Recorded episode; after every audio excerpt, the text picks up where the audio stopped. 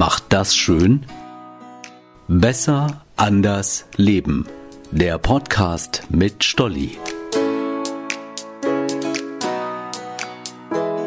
Hey, ich bin Stolli. Hinter mir liegen fantastische, ereignisreiche, ja einfach wirklich tolle Wochen. Das liegt unter anderem an meinen tollen Interviewgästen, aber auch an euch, meinen tollen Hörern. Durch meine Interviewgäste habe ich etwas über die Zwerchfellatmung und die Atemfrequenz gelernt, dass ein Leben komplett ohne Zucker offenbar funktioniert und dass es gar nicht schlimm sein muss, mit dem linken Fuß zuerst aufzustehen. Herrlich.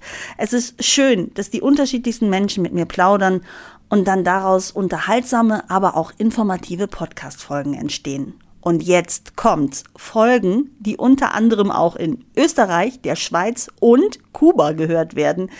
Einfach wunderbar. Und dafür möchte ich Danke sagen. Meinen Gästen, den bisherigen und allen anderen, die noch kommen werden. Danke aber auch an meine Hörer, denn natürlich macht es noch viel mehr Spaß, diese Folgen zu produzieren, wenn ich weiß, dass ihr zuhört und sie kommentiert. Danke. Per Zufall bin ich auf einen Artikel gestoßen, in dem es heißt, dass Danke sagen glücklich macht. Als ich das las, dachte ich sofort, das stimmt. Und zwar nicht nur mich macht es glücklich, sondern auch mein Gegenüber. Das stelle ich zum Beispiel fest, wenn mir jemand beim Einkaufen Platz macht. Sei es, dass er einen Schritt zur Seite macht oder seinen Wagen beiseite schiebt. Ich sage Danke und eine freundliche Reaktion kommt zurück. Und schon lächeln wir beide, vielleicht nur für diesen kurzen Moment, aber wir tun es.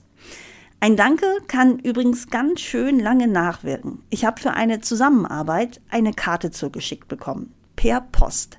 Auf dieser Karte stand vieles, das hier nicht hingehört, weil einfach zu privat, aber unter anderem eben auch Danke. Oft denke ich daran, denn es hätte nicht sein müssen. Die Zusammenarbeit war super. Ich hatte das Gefühl, beide Seiten hatten Spaß.